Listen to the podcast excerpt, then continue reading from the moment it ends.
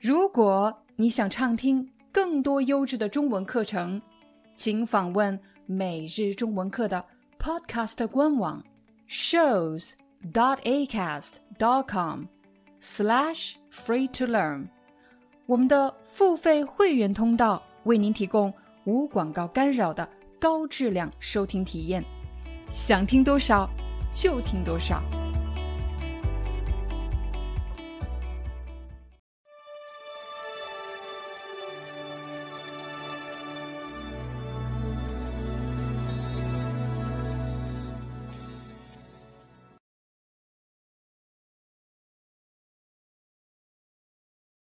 今天我们将和大家分析的这四个词汇是：重复、反复、再三，还有接二连三。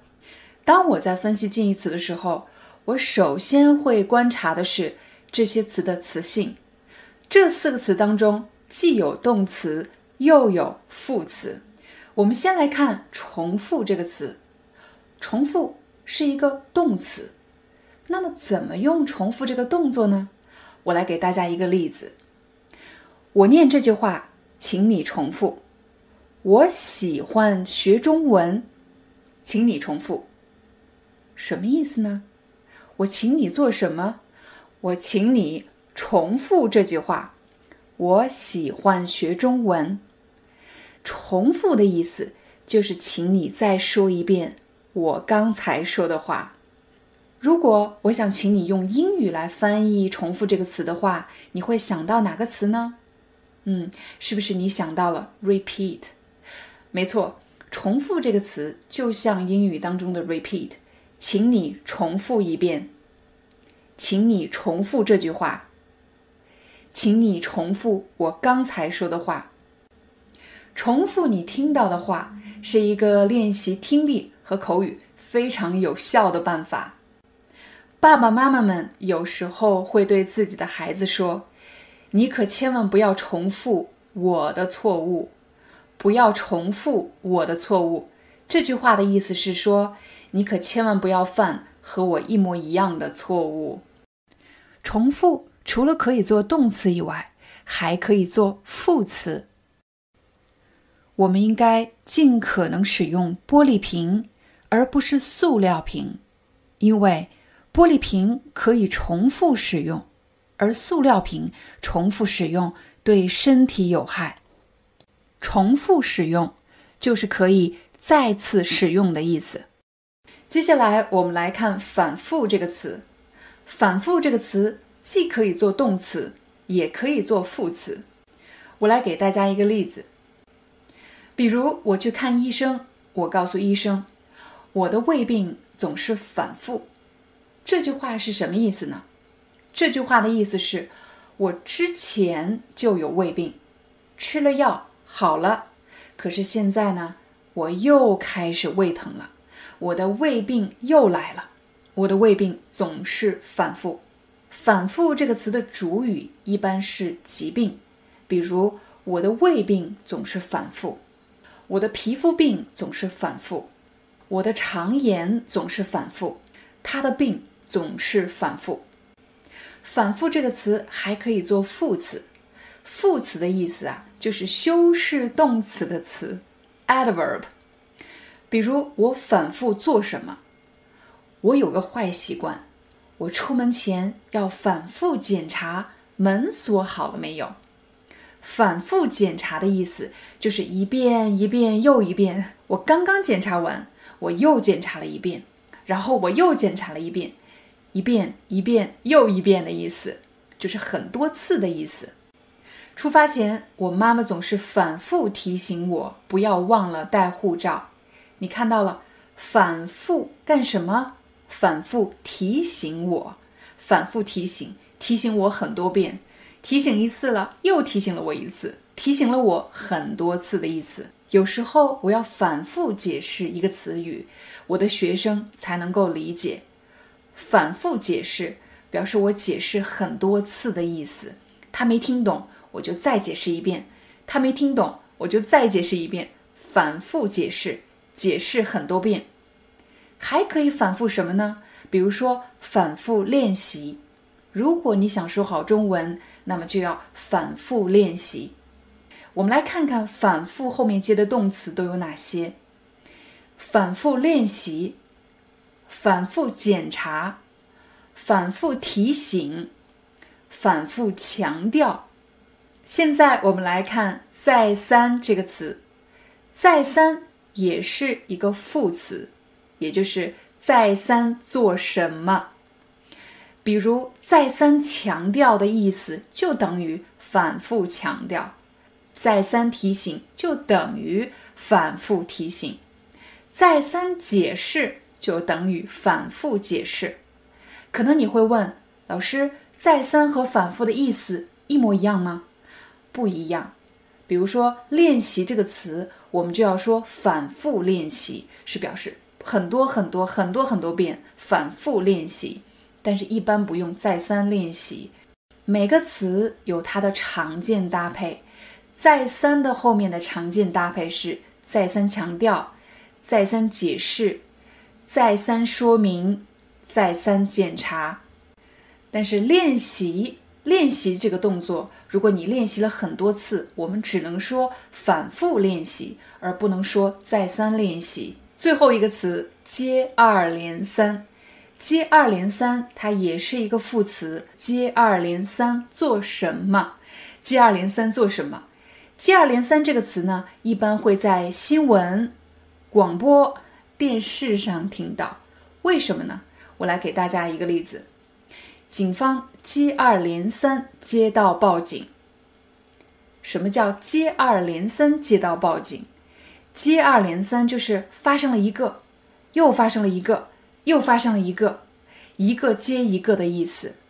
接二连三这个词。一般用来形容事件发生的频率，接二连三的发生，就表示事件发生的频率很高。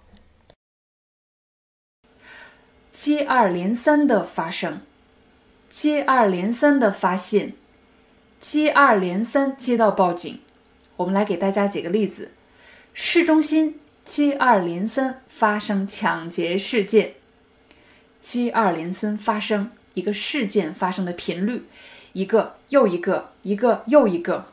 警方接二连三接到报警，警方接到一个报警，又接到了一个报警，又接到了一个报警，又接到了一个报警，接到很多个报警，他们发生的频率很高，而且很密集，接二连三。如果你想访问视频下方的字幕文稿，请一定记得加入我们的频道会员。现在我向大家展示怎么样成为我们中文社区的会员呢？请大家用电脑登录 YouTube 频道，在主页上方有一个加入按钮，点击加入，成为我们的频道会员有什么好处呢？你不仅会每周收到不同主题的词汇卡，以及可以访问视频下方的汉字书写练习以及视频字幕文稿。作为社区会员，你还有权利访问不同主题词汇卡的讲解视频。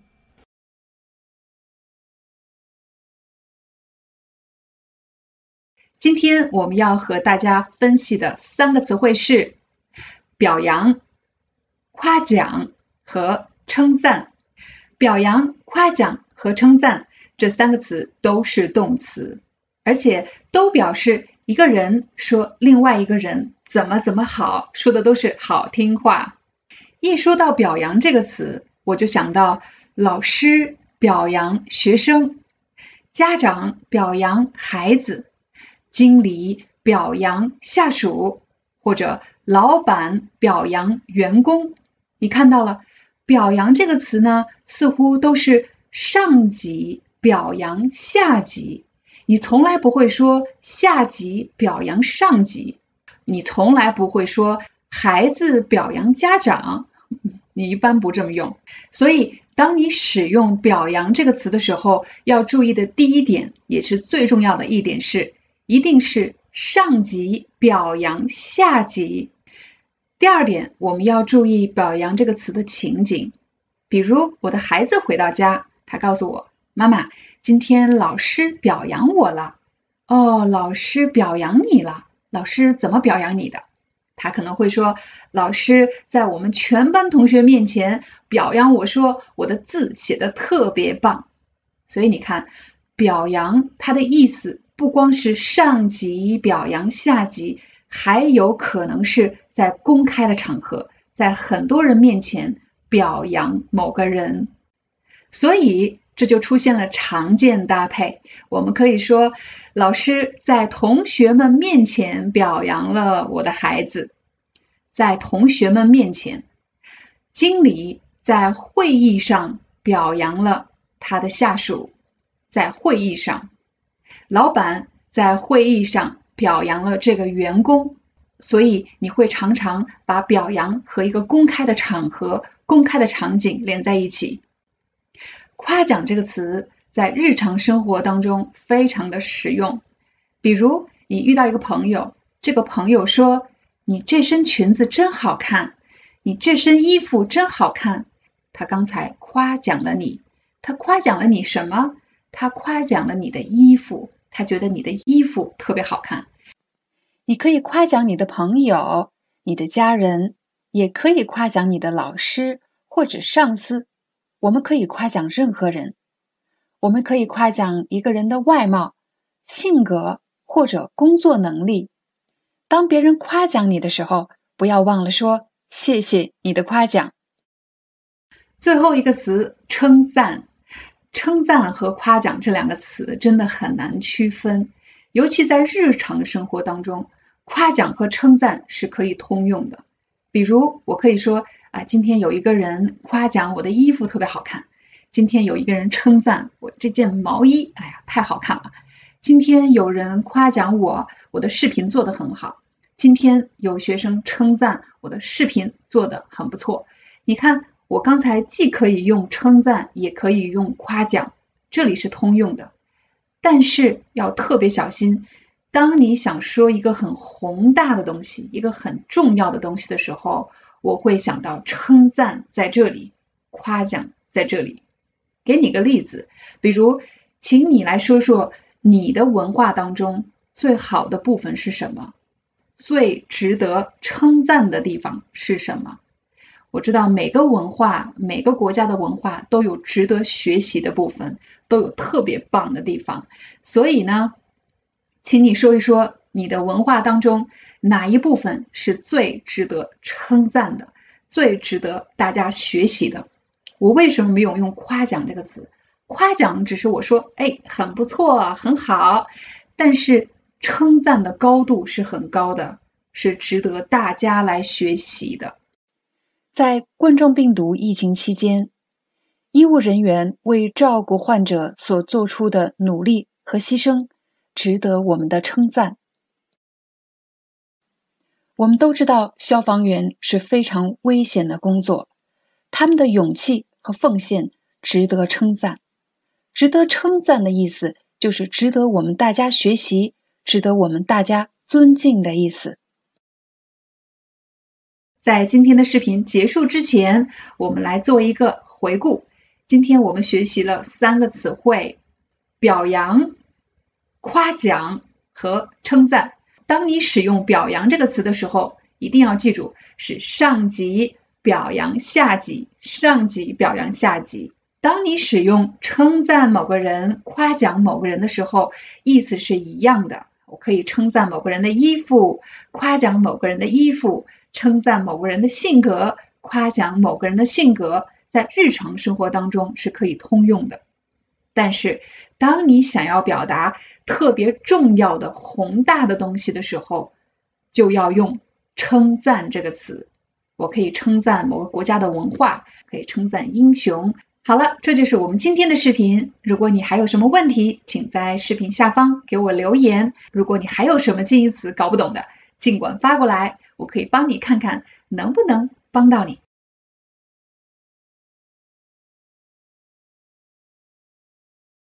欢迎大家来到今天的中文课。今天我们要和大家聊的三个字是“变、改、换”。有同学告诉我，老师这三个字我非常容易搞混，为什么呢？为什么容易搞混？很有可能是因为你的母语是英语，You are an English speaker。因为变换改这三个字在英语中都有可能被翻译成 change，也就是说英语是一个词 change，可是中文有可能是三个词变换改。那现在就有一个问题，怎么正确使用这三个字呢？让我们来一起看看吧。我们来看第一个字，第一个字，我想先说一说“换”这个字。换，换什么呢？比如，你看，这是我的手机，这是我的手机，可是我不喜欢这个手机了。你看，都旧了，我想换一个手机。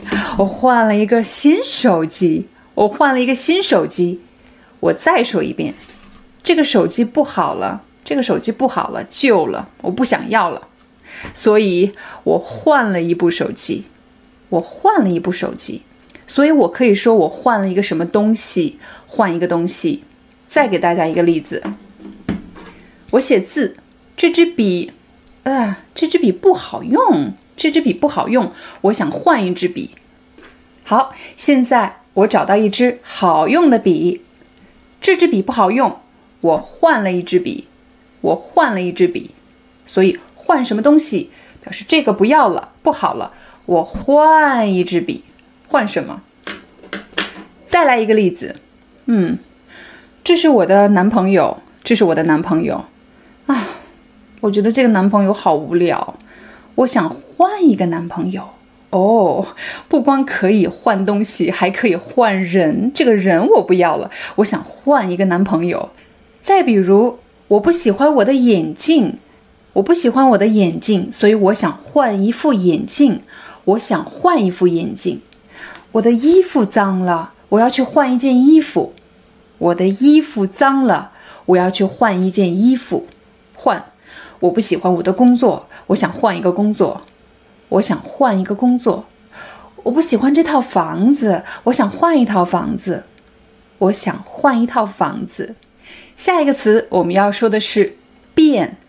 我给大家一个场景，比如，嗯，我有一个朋友，我们很久没见面了，我们很久没没见面了。他见到我说：“嘿，丹，很久不见，你变了啊！”我我我变了。我我怎么变了？你看你的头发，你原来是长头发，你现在是短发，你变了。那我就想问了，我是变年轻了呢，还是变老了呢？你当然会说啊，你变年轻了，你变年轻了，对吗？我当然也可以问他，我变好看了还是变难看了？你变好看啦，变好看啦。所以你看，我可以说一个人。变了，也可以说他变好看了啊，变难看了，变年轻了，变老了，变老了。再给大家一个例子啊，比如说我每年啊都会回都会回家看我的父母，可是每回去一次呢，我就发现我的父母，也就是我的爸爸妈妈。变老了，每次回去都发现他们变老了，他们的头发，嗯，白头发越来越多，越来越多。我觉得他们变老了。你看，你可以说一个人变怎么样了？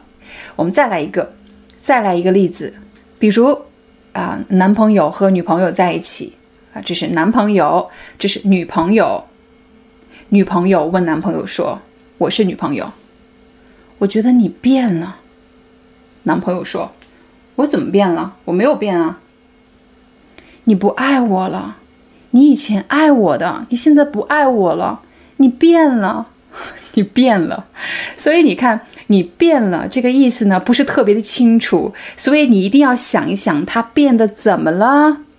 你变得和以前不一样了，你变得和以前不一样了，你变得不爱我了。”嗯，你也可以说一个人，你变得不爱说话了。你怎么了？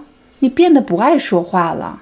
嗯，当然，如果一个人以前不爱说话，现在特别爱说话，特别活泼。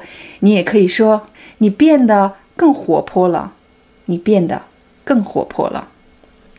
我们除了说人变，还可以说什么变？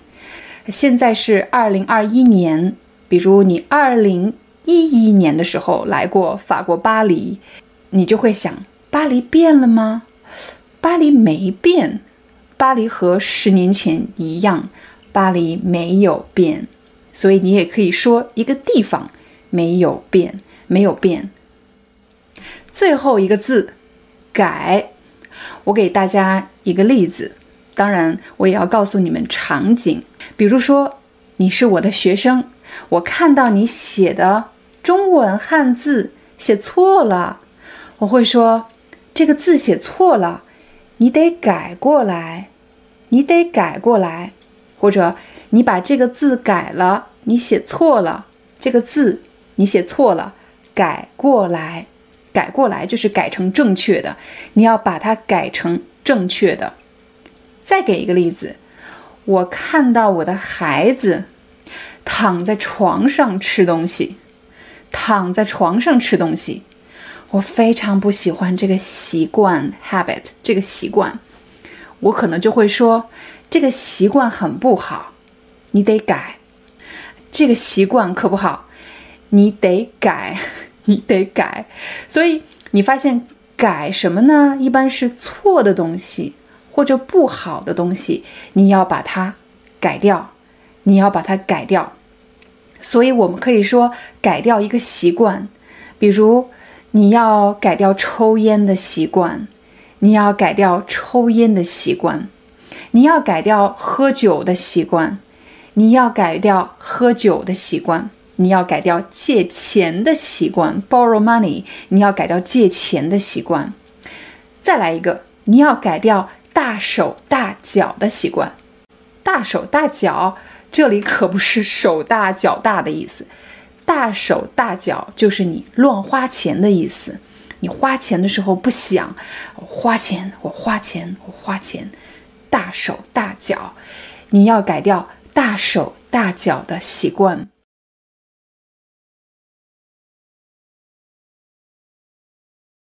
今天我们要和大家分析的这两个词汇是区别和差异。在我们开始讲解区别和差异这两个词有什么不一样之前，我想先和大家说一说我是怎么去区分近义词的。当我来区分近义词的时候，我通常会从五个方面来考虑。第一步，确定情景，也就是说。你是在什么情况下、什么场合使用的这个词汇？第二步，对话的对象，也就是说，你所写的句子或者你所说的句子是写给谁的？是说给谁听的？这个对象非常的重要，因为当这个听话的对象是你的家人和朋友的时候，我们的用词可以随意一些。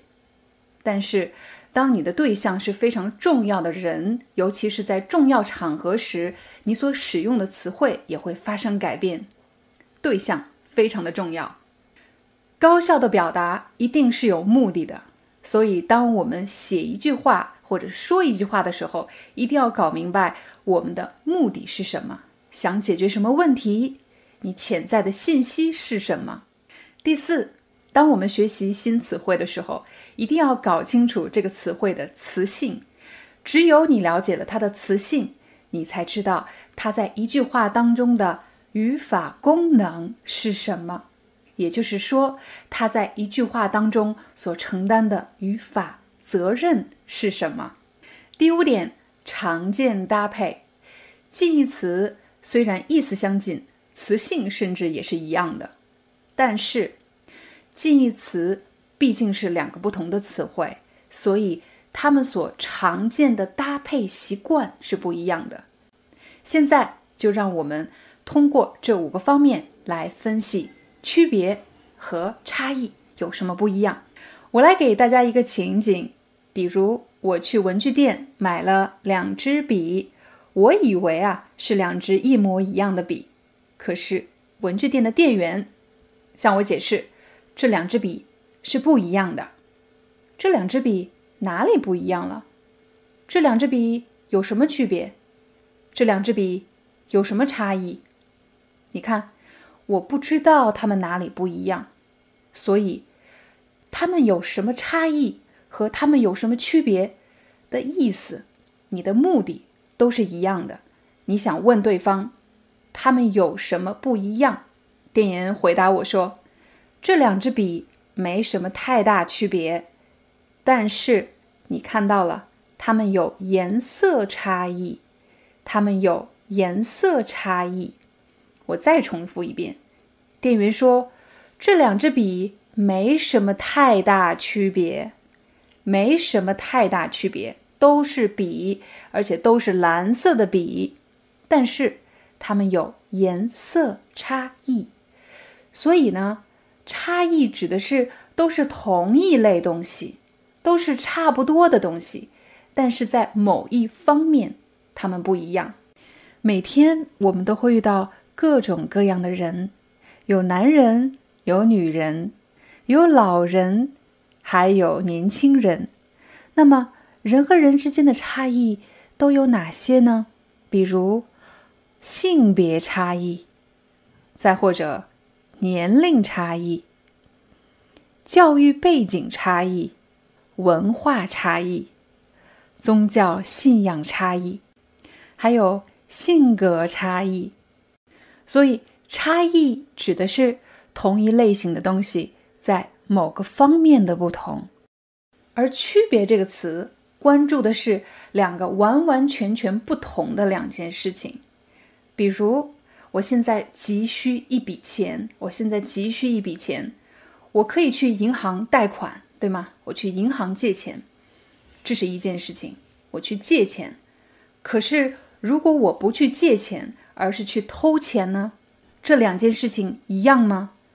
这两件事情完完全全不一样，因为一个是借钱合法的，另外一件事情是偷钱是非法的。这两件事情在本质上有区别，所以当我们说本质上的不一样的时候，我们一般常用的搭配是本质上的区别，本质的区别。这两件事情有本质的区别。现在我们来看一看“区别”和“差异”这两个词的词性。区别和差异。都可以做名词，而且它们的意思都表示不一样的地方。比如，我想知道两件事情，或者两个东西、两个人有什么不一样的地方，我可以说他们有什么区别，他们有什么差异。这两句话的意思是一样的。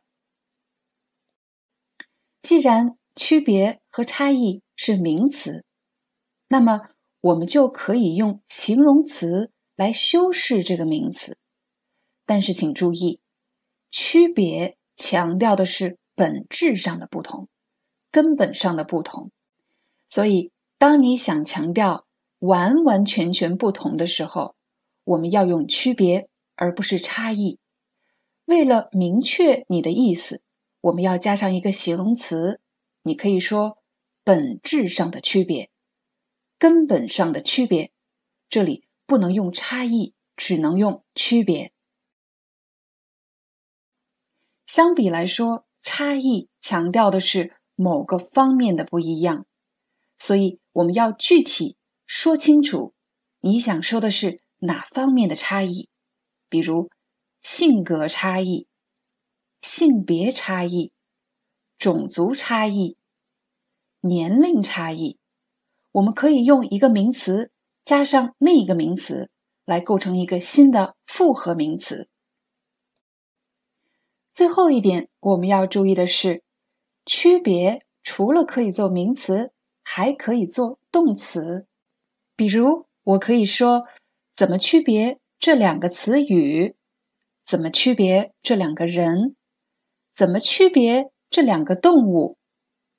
今天我们要和大家聊的两个词汇是幽默和搞笑。我们先来说说“幽默”这个词。如果一个人说你很幽默，这句话的意思是说他觉得你说话嗯很有意思，很好笑，让他笑了，而且他觉得你说的话很聪明，好笑又不会让别人觉得尴尬难受，这就是幽默。我们有三种办法可以说你很幽默。第一种，你很幽默，你也可以说你是一个幽默的人，你是一个幽默的人。第三种，你很有幽默感，幽默感就是 sense of humor，你很有幽默感。现在我们来看第二个词，搞笑。如果我说一个人很搞笑，这句话的意思是说，他这个人很有意思，他说的话、做的事情让我笑了，让我哈哈大笑。我觉得他特别可爱，特别好玩儿。但是呢，搞笑和幽默有一点点不一样。幽默一般是称赞一个人不仅好笑，而且还很聪明。但是搞笑呢？往往是比较简单、比较可爱，有点傻傻的可爱，特别好笑，很搞笑。第五，第八吗？呃，四。现在你已经知道了，搞笑和幽默不是完全一样的，他们不完全一样。我会说幽默比搞笑要再聪明一点点。那么现在我们来看看，在什么场合，在什么情景，我们用幽默；什么情景我们用搞笑。比如，今天是我第一次把我的男朋友介绍给我的爸爸妈妈。爸爸妈妈，这是我的男朋友。嗯，他人特别好，他是一个特别幽默的人。你看，我用了。他是一个特别幽默的人，我爸爸就知道，他是一个让我感到快乐、让我觉得特别有意思，同时很聪明的人。但是如果我说，爸爸，这是我男朋友，嗯，他人特别好，而且特别搞笑，我爸爸就会觉得，他可能给我带来了很多快乐，但是呢。不是特别的聪明，他只是好笑，simply funny。但是呢，他不够聪明，所以在正式的场合，比如毕业典礼或者婚礼上，我们想感谢一个人啊，想夸奖一个人，我们会用他是一个特别幽默的人，而不是说他是一个特别搞笑的人。但是在日常生活，我们经常用到搞笑。我的朋友特别搞笑，你怎么这么搞笑？我看了一个搞笑视频啊，我看了一本搞笑漫画。搞笑用的频率非常高，只是在正式场合的时候，我们一般使用幽默。幽默表示一个人很聪明。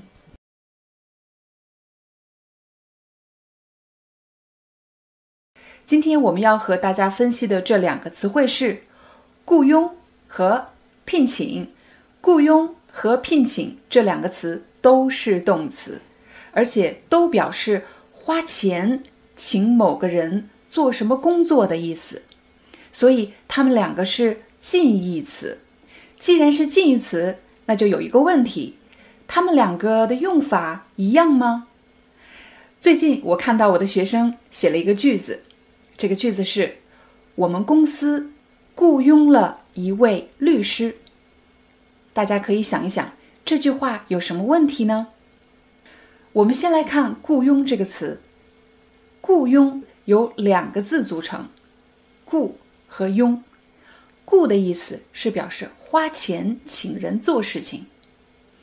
佣在中国的古代啊，佣人的意思就是表示出卖劳动力的人。比如那些穷人会给富人家当保姆，帮别人照顾孩子，或者呢为富人洗衣服赚一点微薄的收入。所以佣人可不是什么好工作。佣人的工作不仅辛苦，而且收入也非常的微薄，就是钱很少的意思。到了现在，雇佣这个词的后面一般加的是偏体力型的工作，比如保姆。保姆是什么意思呢？保姆的工作就是帮别人照顾孩子或者照顾老人，称为保姆。现在比较流行的说法是阿姨、保姆、阿姨。再有清洁工，清洁工的工作是帮别人打扫卫生的工作，称为清洁工。最后一个保安，如果你曾经在中国生活，你可能在居住的小区会见到保安，再或者在商场、公园。火车站等等公共场所，确保公共安全的这些人的工作也称为保安。所以，雇佣的后面一般加的是相对来说比较简单的工作。这句话的问题出在不应该说我们公司雇佣了一位律师，而应当说我们公司聘请了一位律师。聘的意思是表示。用贵重的礼物去聘请某人做什么事情？聘请，请呢就是请某人做什么事情，所以聘请的后面一般加的是技术含量比较高的、非常重要的工作。我们公司聘请了一位顾问，我们公司聘请了一位律师，我们公司聘请了一位专家。我为孩子聘请了一位老师。雇佣和聘请这两个词都是比较正式的词汇，但是在日常生活中，大家会尽可能的简化语言的使用，也就是越简单越好。所以在日常生活中，你会听到有人说：“我们雇了一个阿姨，我们雇了一个保安，我们雇了一个清洁工。”雇了，这里的“雇”的意思就是。雇佣的意思，聘请，我们也会把聘请简化成一个字，请。我们请了一位律师，我们请了一位顾问，我们请了一位专家，我们请了一位老师，我们请了一位教练。这里的“请”意思不是特别的清楚。因为请的意思呢，有可能是要付钱的，有可能是不付钱的，但是有的时候呢，大家会简化成请。其实大家都明白，如果是比较重要的职务的话，通常都是要付钱的。而这里的请的意思，很可能是聘请的意思，也就是说花钱请某个重要的人来做一项重要的工作。请看了刚才的视频，可能你会说。老师，我分清楚了。那也就是说，只要见到阿姨，前面一定是雇佣；如果见到律师，前面一定是请，对不对？嗯，你只说对了一半。现在我给你一个情景，比如我们家想请一个阿姨来照顾我的孩子，我现在拿起电话给保姆公司打电话：“你好，我们家想请一个阿姨。”我为什么用请而不是雇呢？因为在我看来，做阿姨和保姆这个工作一点都不简单。它不仅要有育儿经验，而且要受过专业的训练。它其实是一个职业。所以，当我想请一个好的、有经验的、专业的阿姨的时候，我就会用“请”。我们想请一位阿姨，而不是用“雇”，因为“雇”这个词会给对方一种暗示，他觉得这个工作不重要。这个工作很简单，很多工作啊一点都不简单。在使用“雇”还是“请”这两个字的时候，你可以想一想你是怎么看待这个工作的。如果有人请我来做他的中文老师，他说我们家雇了一个中文老师，我会有点不高兴。我会觉得，难道你觉得我的工作不重要吗？难道你觉得我的工作不需要专业知识吗？我会不喜欢“雇”这个字，嗯，不好听。但如果你说我们家请了一位中文老师，啊，这样就好多了，因为请的后面接的是重要的、需要专业知识的工作。在视频结束前，我将教大家一个法律词汇，这个词汇叫做雇佣关系。比如，我们家雇佣了一位清洁工，我和这位清洁工之间是什么关系呢？我雇佣他提供服务，那么我们是雇佣关系。再或者，我们公司聘请了一位顾问，我们公司和顾问之间是什么关系呢？是雇佣关系。我们支付给他报酬，他提供给我们顾问的服务。公司和顾问之间是。雇佣关系。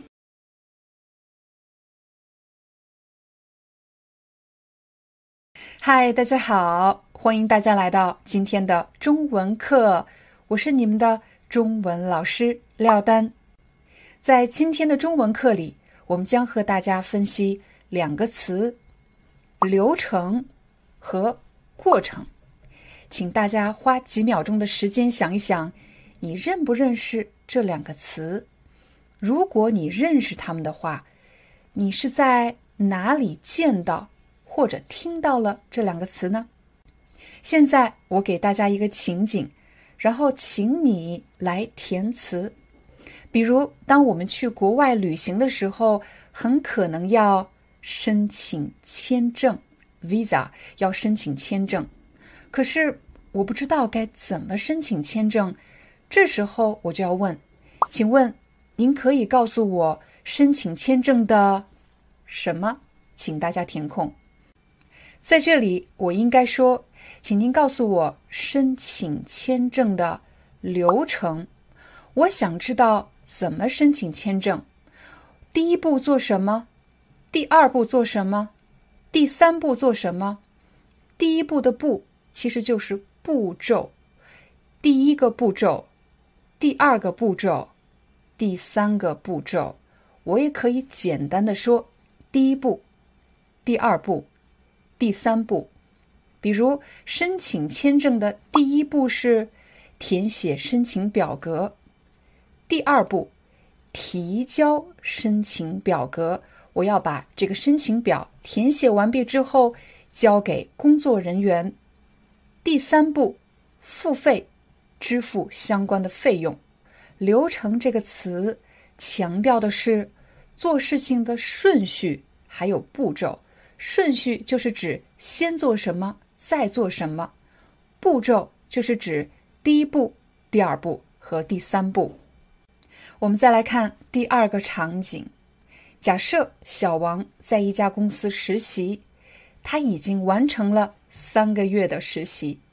这时候，经理把他叫到了办公室，问小王：“小王，你来咱们公司已经三个月了，那么你在工作的什么中，有没有遇到什么问题？请大家填空，在工作的什么中，在这里应该填过程，在工作的过程中，你有没有遇到什么困难？”过程这个词强调的是经历。当你经历这件事情的时候，有没有遇到什么困难？通过刚才的例子，大家应该已经发现了，流程强调的是做一件事情的顺序，第一步、第二步、第三步；而过程这个词强调的是一个人的经历，这件事情的经过。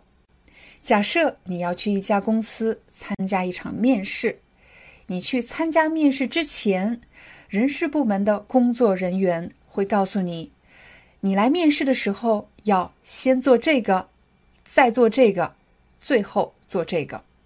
刚才我们说的是面试的，面试的什么？面试的流程。通常的面试流程分成三步，第一步。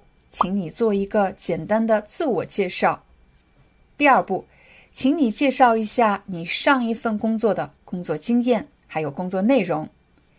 第三步，请你说一说你为什么觉得你是这个职位的最佳人选呢？只要你想强调做某件事情的先后顺序，每一个步骤，那么你就可以用“流程”这个词。当然，要在流程的前面。加一些额外的词来修饰，比如操作机器的流程、签署合同的流程、申请银行贷款的流程。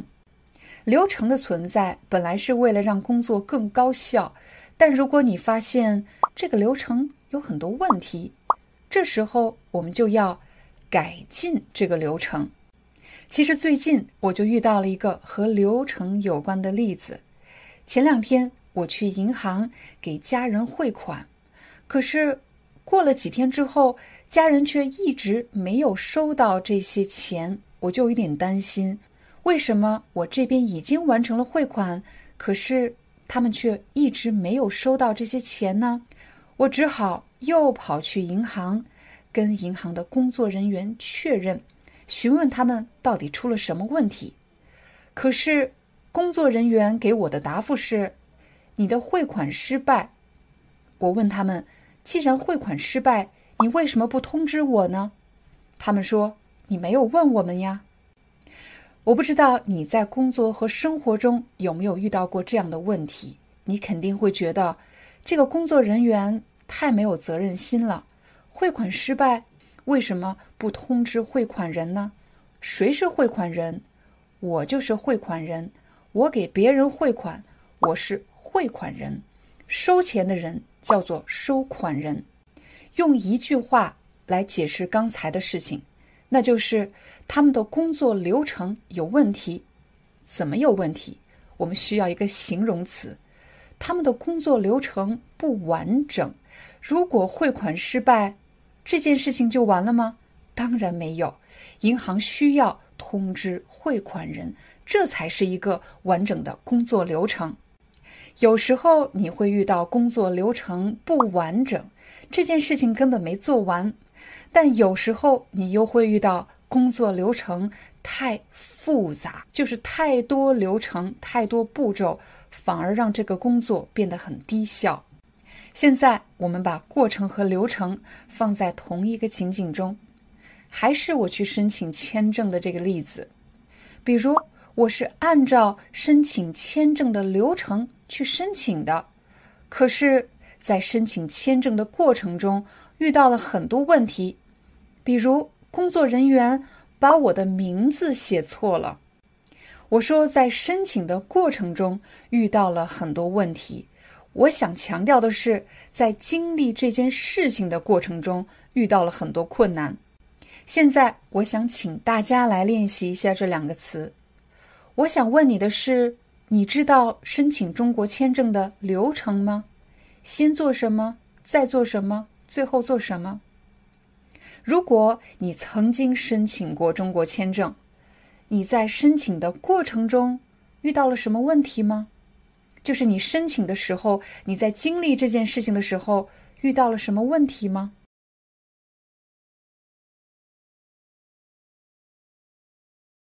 嗨，大家好，欢迎大家来到今天的中文课，我是你们的中文老师廖丹。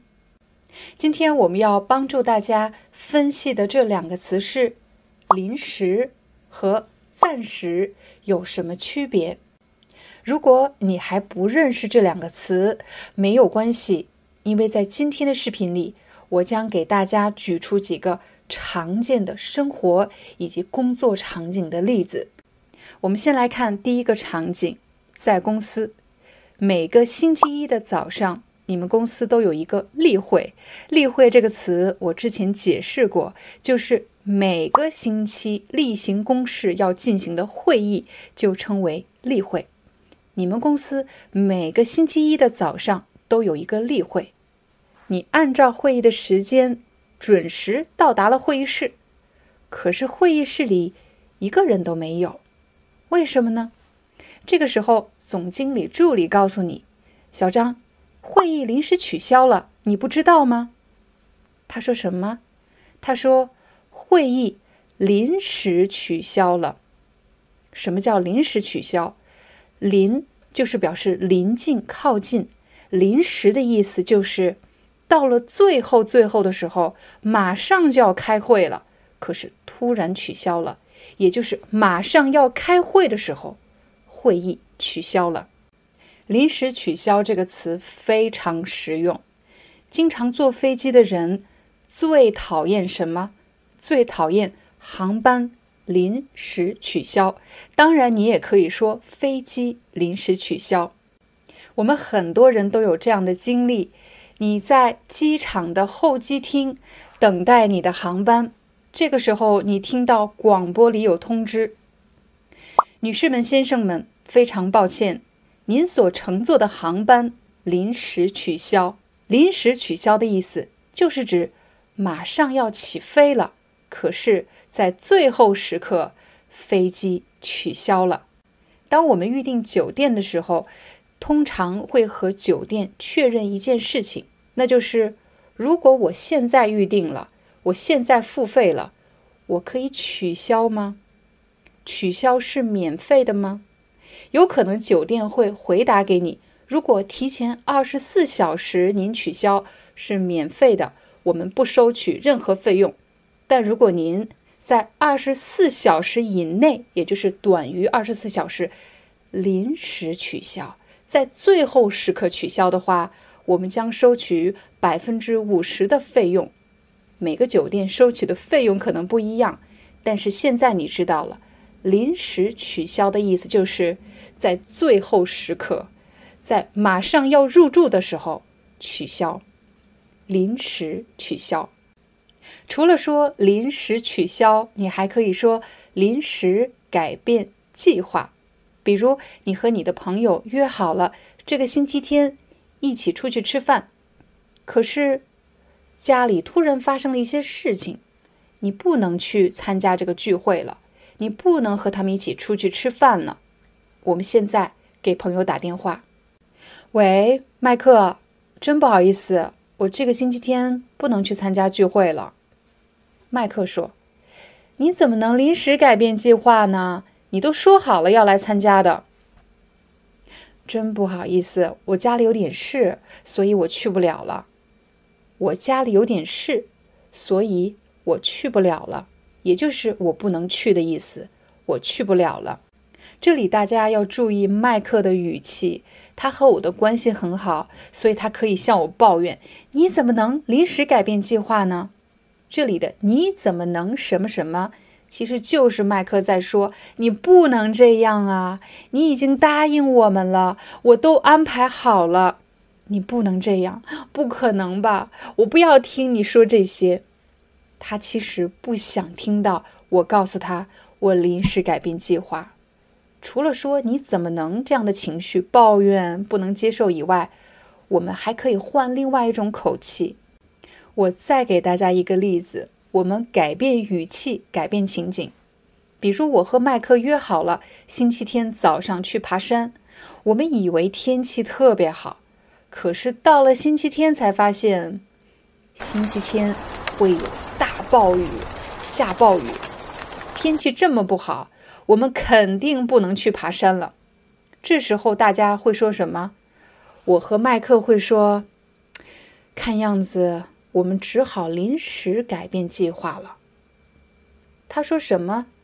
他说：“看样子我们只好，也就是依照现在的情况，就现在下暴雨这个情况，看样子我们肯定去不了了。我们没有办法，我们只好。”临时改变计划，没有选择了，我们只好临时改变计划。在工作中，经常会遇到这样的情况，就是突然有一些事情发生，你没有选择了。这个时候，你说我们只好临时改变计划。临时改变计划，也就是在最后时刻，马上要做这件事情的时候，改变计划。突然改变计划。我们再来看第三个表达：临时改变决定。我的一个朋友曾经参加了一场面试，面试后没多久，他就接到了公司的电话。电话里说：“恭喜你，你获得了这个职位。”我的朋友特别开心，他辞去了工作，而且还租了一套房子，打算。搬到一个离他的新公司比较近的地方，可是呢，还没搬进新房子，他又接到了一个电话。非常抱歉，我们公司临时改变了决定，我们将把这个职位给另一个候选人。这是一个非常坏的消息，其实很少有可能发生，但是这样的事情真的在我的朋友身上发生了。这家公司临时改变了决定，聘用另外一个人，而不是我的朋友。临时改变决定，也就是在最后时刻改变了决定。刚才我们给大家举的三个例子：临时取消、临时改变计划。临时改变决定都是指最后时刻怎么样，但临时其实还有第二种意思，这里的临时是表示短时间的，不会时间很长。比如我们坐地铁的时候，发现地铁的大门上写着“临时关闭”，什么意思呢？就是表示短时间的关闭，临时关闭，不是很长时间，临时关闭。也有可能你会看到暂时关闭，暂时关闭也是同样的意思，就是指短时间的关闭，不会很长时间。临时关闭，在一些公司会有两种员工，一种是正式员工。正式员工是指他们有劳务合同，长期为这家公司工作的正式员工，他们有保险，他们有工资，他们有奖金，什么都有，福利非常好。正式员工，但还有一类员工，他们称为临时工。临时工通常是指他们在这里工作的时间很短，短到三天、一个星期。或者仅仅只有一个月，临时工是不稳定的工作，临时工会经常换。这些临时工不是固定的员工，他们会经常换。临时工，也就是短时间内在这家公司工作的人，称为临时工。除了你会听到临时工以外，你还有可能听到临时经理。什么意思呢？我们的经理最近刚刚辞职了。经理这个位置没有人，公司决定派我做临时经理。什么叫临时经理？就是短时期内代理这个位置，短时期内担任经理的职位。临时经理，一旦他们找到了合适的人选，我就不再是经理了，我只是临时经理。如果一个国家的政治发生了变动，没有总统了。这个时候，他们就会找一位临时总统，也就是临时担任总统这个位置的人。临时总统，你可能会问：我可以说暂时总统吗？不能用暂时，你只能说临时工、临时主管、临时经理、临时总统。虽然它的意思确实是指暂时性的、短时间的，但是我们这里只能用。临时什么？学习完了临时，我们再来看暂时。暂时的意思就是指短时间内的，不会时间很长。暂时的，短时间内的。当我们来到一个新城市，要在这里租房子，每天还有日常的花销，我们需要收入。怎么样获得收入呢？就要去工作。可是，一时半刻找不到一份好工作。想找好工作没有那么快，对吗？这个时候，朋友可能会说：“我先帮你找个暂时的工作，你先做着，以后再换工作。”什么叫暂时的工作？就是表示短时间内先做这个工作，这个工作你不会做很久，只是短时间的，以后你再换工作。当然，你也可以说：“我先帮你找一个暂时的住处。”一个人来到新城市、新国家，没有住的地方，我先帮你找一个暂时的住处。比如，你可以住我家，你可以住我朋友家，你可以住这家便捷酒店。我帮你找一个暂时的住处。你除了可以说暂时的什么，你还可以说什么什么是暂时的。比如，这个工作只是暂时的，也就是我不会做很久。这个住处只是暂时的。我不会在这里住很久，这个办法只是暂时的。我们现在用这个办法，以后再想更好的办法。这个办法只是暂时的，这个计划只是暂时的。这个计划只是暂时的。如果有更好的计划，我们可以改变计划。这个安排只是暂时的。安排什么呢？可以是安排你的课程，你的课程安排，也可以是你的旅行安排。我现在先告诉你这样一个安排。如果以后有更好的，我们再做出改变。这个安排只是暂时的。刚才我们给大家举出了四个关于暂时的什么的例子，比如我给你找一个暂时的工作，我给你找一个暂时的住处，这是我们暂时的计划，短时期的；这是我们暂时的安排，短时期的安排不会持续很长时间。在这里，暂时的你也可以说临时的。我给你找一个临时的工作，我给你找一个临时的住处，这是我们临时的计划，这是我们临时的安排。这里的临时就是指暂时的、短时期内的，不会很长时间的意思。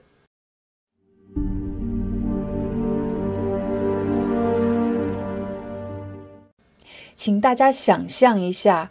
你是我的同事，我们都在一个办公室里工作，还有五分钟就要下班了。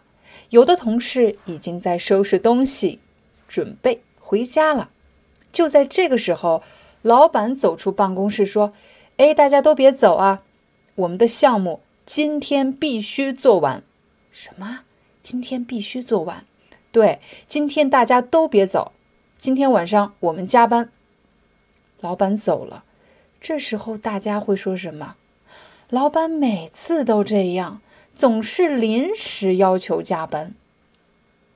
他说：“临时要求加班，就是到最后时刻突然要求加班。所以，当你想说突然要干什么的时候，你就可以说临时干什么。比如，你今天约了朋友，可是突然有事去不了了。”请大家跟我说，不好意思，我临时有事去不了了。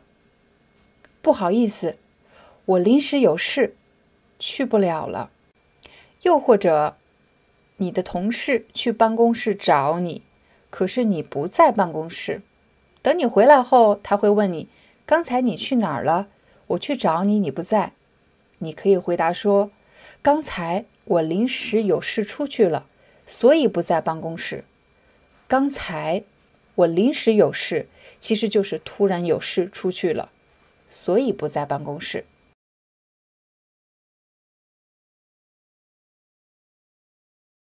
将来和未来有什么不一样呢？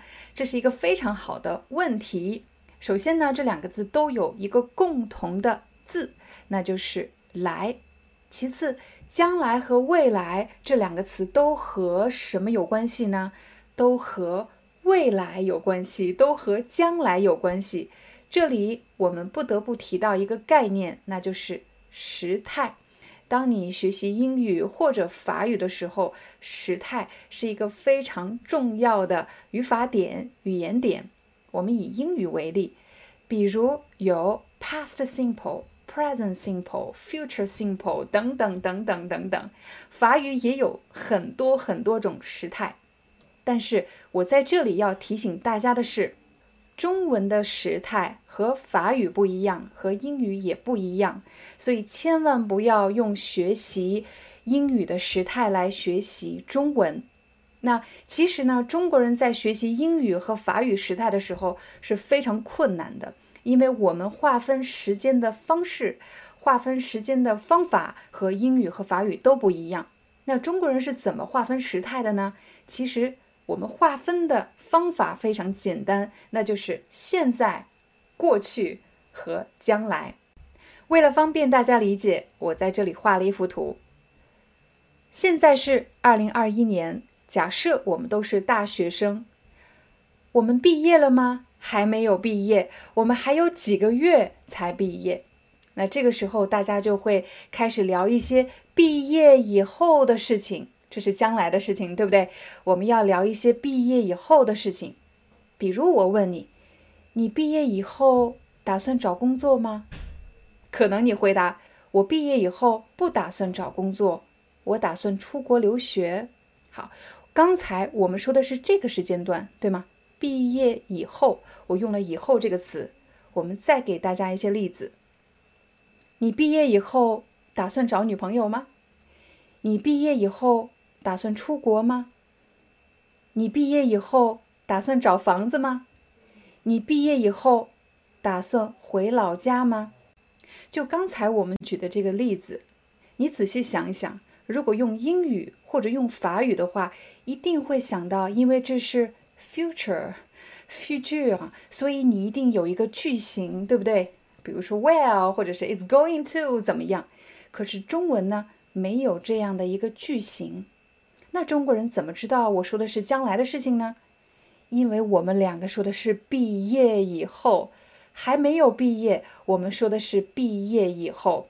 也就是说，我们是通过这么一个时间点，让彼此知道我说的是未来的事情，不是过去的，也不是现在的，而是。未来的事情，将来的事情，以后这个词非常的实用，在对话中经常用到。那比如今天你看了这个视频，啊，你在下面留言给我，丹老师，以后你还可以拍类似的视频吗？你看，如果你写了这么一句话，以后你还会拍这样的视频吗？你说的是将来的事情，对吗？以后是什么意思呢？是说今天这个视频以后，我还会拍类似的视频，对吗？以后的意思就是自此以后，这件事情以后。再比如，有的孩子小时候比较调皮，在外面打架，爸爸妈妈很生气，回家教育这个孩子。爸爸妈妈说：“以后你还打架吗？”这里的“以后”是什么意思呢？他说的是打架这件事情以后你还这么做吗？但是呢，我们在日常的对话中不会反复重复这个事件，把它省略掉了，而只是说以后你还打架吗？又或者这个孩子骂人了，以后你还骂人吗？这个孩子骗人了，以后你还骗人吗？或者以后你还逃学吗？说的是这个事件以后。刚才你已经学会了说毕业以后你有什么打算，你还可以怎么问呢？你还可以说将来你有什么打算，未来你有什么打算？每到毕业季，同学们都会彼此赠送祝福，比如我会祝福我的朋友有一个美好的未来，有一个美好的将来，这两句话都是对的。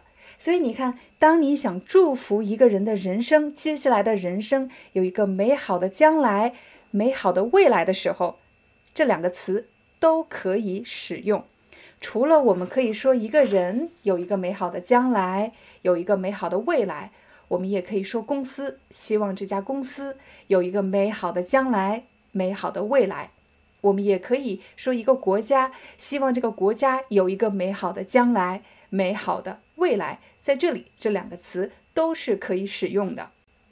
当然，你在这个时间段上，你看到了有这么几个数字。现在是二零二一年，这里是二零九零或者二一九零、二四五零年，非常远的未来，非常远的将来。那么，我们再看一些科幻片，讲的都是未来的事情、将来的事情。这种电影我们称为科幻电影，这种小说我们称为科幻小说，讲的是什么呢？讲的都是未来世界。这里我们要用未来世界，那也就是你想象出来的未来世界，而不能说将来世界。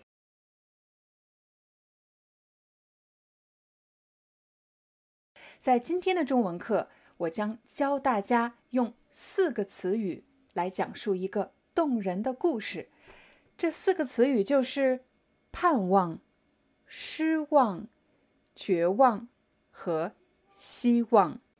我们每个人的人生都不可能是一帆风顺的。一帆风顺的意思就是只有好的事情，没有坏的事情发生。这怎么可能呢？每个人都会遇到人生的低谷，都会遇到人生的困难。那么我们今天就用这四个词来讲述几个动人的故事。我上大学的时候有一个朋友，他特别喜欢一个女孩，他一直希望能够让这个女孩做他的女朋友。这里就有了希望，他希望让这个女孩做他的女朋友。他们两个其实经常见面，因为他们是同班同学，关系也特别好。他觉得很有希望，所以他就等啊等啊等啊，他想等到二月十四日情人节这一天向女孩子表白，让这个女孩做他的女朋友。所以他一直盼望着这一天。好了，我们出现了第一个词“盼望”。盼望的意思就是，你知道有一个好的事情要发生，你一直在等啊等啊，等着它发生，盼望。所以我的朋友他一直盼望着二月十四号这一天可以向女孩子表白。终于到了二月十四号这一天，这个男孩子呢向女孩子表白，说我很喜欢你，我希望你做我的女朋友。这个女孩子答应了吗？他没有答应，他没有答应这个男孩子做他的女朋友，所以我的朋友会特别失望。失望的意思就是，你以为有一个特别好的事情要发生，可是没有发生。这个时候你会感到失望。你可以说我很失望，你也可以说我为什么什么事情很失望。再后来，我的朋友发现。原来这个女孩子已经有男朋友了，这个时候就彻底没有希望了，因为这个女孩子已经有男朋友了，所以我的朋友特别的绝望。你看这里我画了一个桃心，心都碎了，就是没有一点希望，他特别的绝望。又过了几个月，他听说这个女孩子。居然分手了，和之前的男朋友分手了，所以我的朋友感到希望又来了。你看，他感到希望又来了。后来怎么样呢？后来他们确实成为了男女朋友，并且在很多年后组建了家庭。所以你看，人生的故事就是这样起起伏伏，就是有时候好，有时候不好。我再给大家讲一个故事。十五年前，我和我老公决定去上海工作和生活。当时呢，他在上海找到了一份工作，我们满心期盼，哎，我们一直期盼着去上海工作和生活。可是呢，就在去上海的路上，他收到了一封短信。这个短信是他面试的公司发给他的。短信上说：“非常抱歉。”我们最终决定聘用另外一个人。当时呢，我老公只是收到了公司的口头协议，口头协议就是说口头同意让他去公司工作，但是还没有签劳动合同。那么这封短信就意味着他没有得到这份工作，公司没有聘用他。这个时候呢，我们两个特别的失望。在接下来的几个月里。他一直很努力的找工作，但是作为外国人在上海找工作并不容易。一个月过去了，两个月过去了，三个月、四个月、五个月，甚至六个月过去了。半年过去以后，我们已经基本上花完了所有的积蓄。上海的生活成本非常高，当时又是年轻人，所以花钱的地方很多。很快，我们的钱就花完了。这个时候呢？他一直找不到工作，这就意味着他不得不离开中国，回到法国。我们两个都特别的绝望啊！这个时候真的特别绝望。本来是要一起在上海工作生活的，后来变成了只有我一个人，我在上海，他回法国。所以当时我们两个都特别的绝望，没有希望了，因为已经等了六个月都没有找到工作。啊，我有工作，但是他没有工作，但是我的薪水呢？不足以支撑我们两个的生活。那最后呢？就在他打算回到法国的前一个月，终于有一家公司决定聘用他。这个时候，我们又有了在上海工作和生活的希望。最后一个例子就是这两年发生在我们每个人身上的一件事情。我知道有很多朋友一直盼望着去中国工作、生活或者学习，有可能你已经签好了一份工作合同，有可能你已经被一所大学录取了，有可能有一个特别好的机会等着你，也可能你是希望去中国看望一个特别重要的人。可是就在这个时候，冠状病毒的疫情爆发了，我们所有人都不可能去中国。这个时候就特别的失望，对吗？因为机会没有了，这么好的一个机会，这么好的一个事情，你一直盼望的一件事情没有了，所以我们大家都经历了失望。我们以为过几个月很快就好了，这个疫情很快就会过去的。可是呢，等了一年，又等了一年，已经两年多过去了。可是呢？很多国家还在经历着一波又一波的疫情，这个时候难免会经历绝望，因为很多人已经彻底的失去了某个机会，甚至不得不改变人生的方向。我相信很多人都经历了这个阶段，那就是绝望，感到绝望，对某件事情感到绝望。不过好在后来疫苗被研发出来了。有了疫苗之后呢，很多人可以去通过注射疫苗来保护自己、保护身边的人。我们又有了新的希望，所以“希望”这个词既可以做名词，你可以说我有了希望，有了新的希望；同时，你也可以做一个动词，你可以说我希望疫情快点过去，我希望我能够再次回到中国，我希望有一天能够去中国工作和生活。我也希望大家如愿以偿。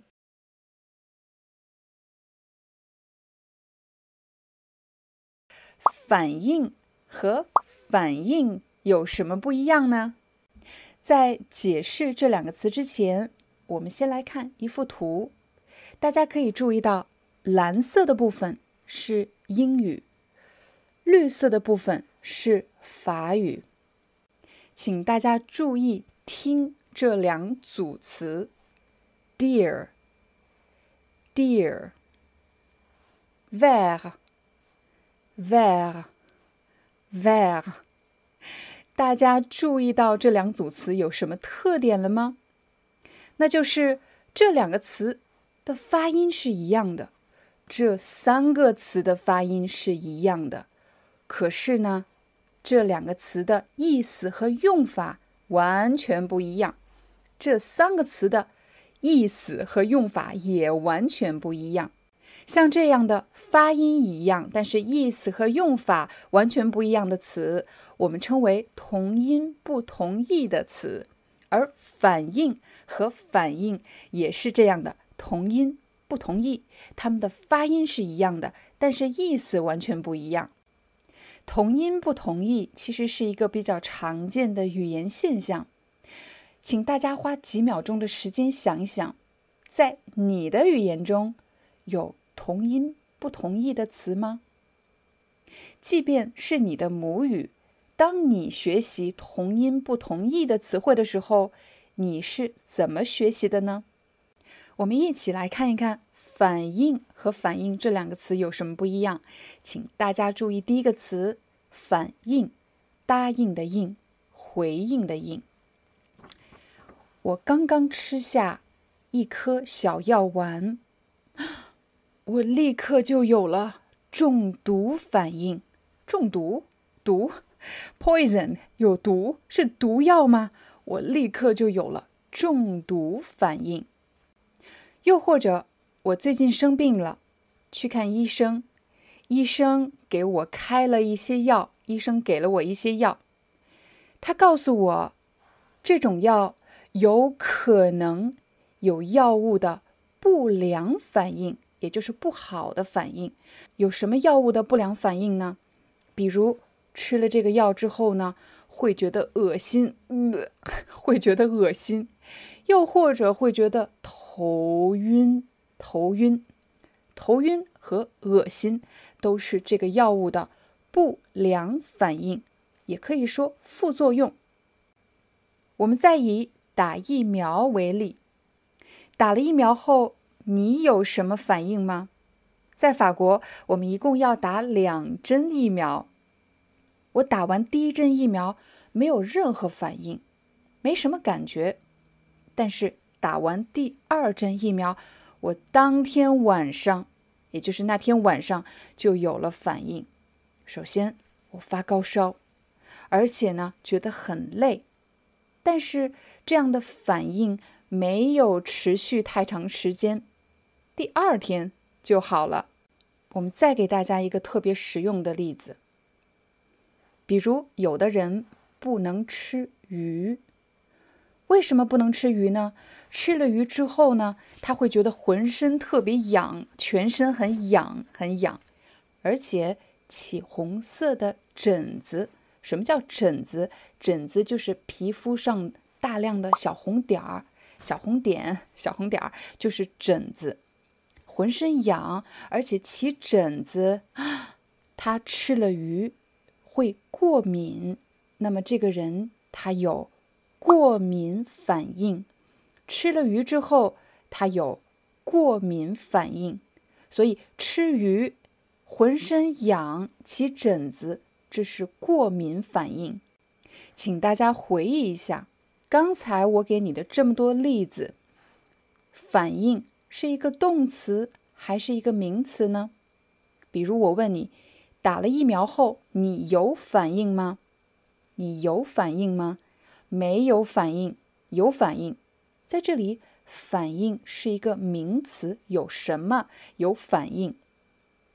同时，我们还可以在反应的前面加上修饰它的词，比如吃了药之后有药物的。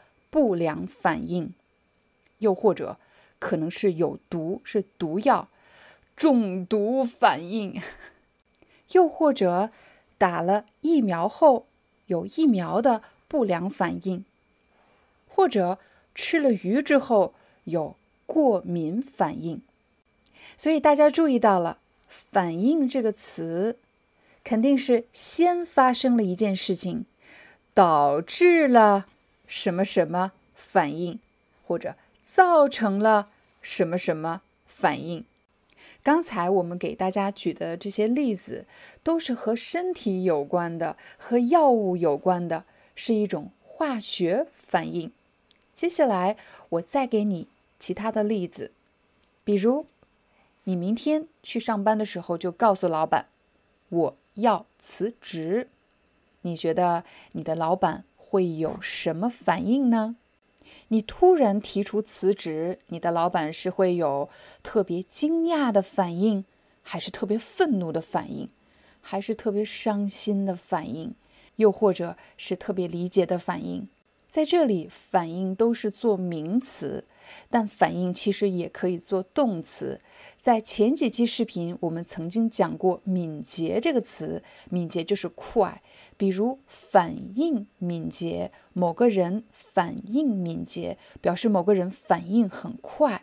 比如消防员接到电话，他们反应敏捷，是表示立刻做出了反应，他们做出了快速的反应，反应敏捷。急救医生反应敏捷，当他们接到新送来的病人之后，他们快速做出了反应。又或者他们做出了快速的反应，我们也可以说他们反应敏捷。这里反应做动词，所以当你学习“反应”这个词的时候，你首先要明白，反应既可以做名词，又可以做动词。做名词的时候，一般和医疗话题有关，什么什么反应；又或者可以做动词，什么人反应怎么样。我们可以说一个人反应敏捷，反应很快，也可以说反应迅速。我们再来看“反应”这个词，“反应”这个词呢，它首先是一个动词。当我们去看一件事情的时候，如果我们想找出这件事情的本质，也就是揭露这件事情的本质，或者做出解读，想尝试理解这件事情，那么我们就会用到反应。我来给大家一些例子，比如一个人和什么样的人交朋友，反映了他的价值观，是通过他交什么样的朋友，我们得出的信息揭露的这个人的本质，他有什么样的价值观。一个人看什么样的书，反映了他的思想世界。我们只是通过看他看什么样的书，就可以理解他头脑中的世界。越来越多的大学毕业生毕业后没有去工作，而选择继续在学校上学读研究生，反映了这些学生所面临的就业压力。越来越多的年轻人选择不生孩子，反映了他们的生育观念的改变。也有可能反映了他们面临的沉重的经济压力。在刚才的几个例子里，大家看到了“反映”这个词做动词，什么反映了什么，是从一个表面的现象，我们看到的东西反映出了什么东西，反映出了一个事物的本质，反映出了一个最重要的信息。在视频最后，我希望大家带走的一个非常重要的信息就是：反应就好像做出回应，是一件事情发生之后引发了另外一件事情，引发了某个反应。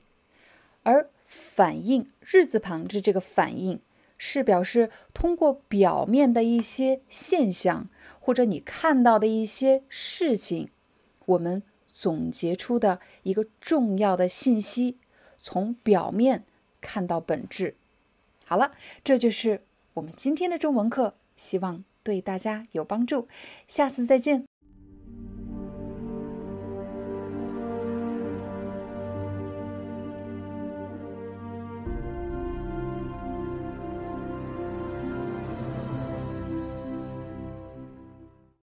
Hi, I'm your Chinese teacher, Liao Dan. Thank you so much for listening to 每日中文课. If you're looking for more lessons, please visit our podcaster website. Here's a link shows.acast.com slash free to learn.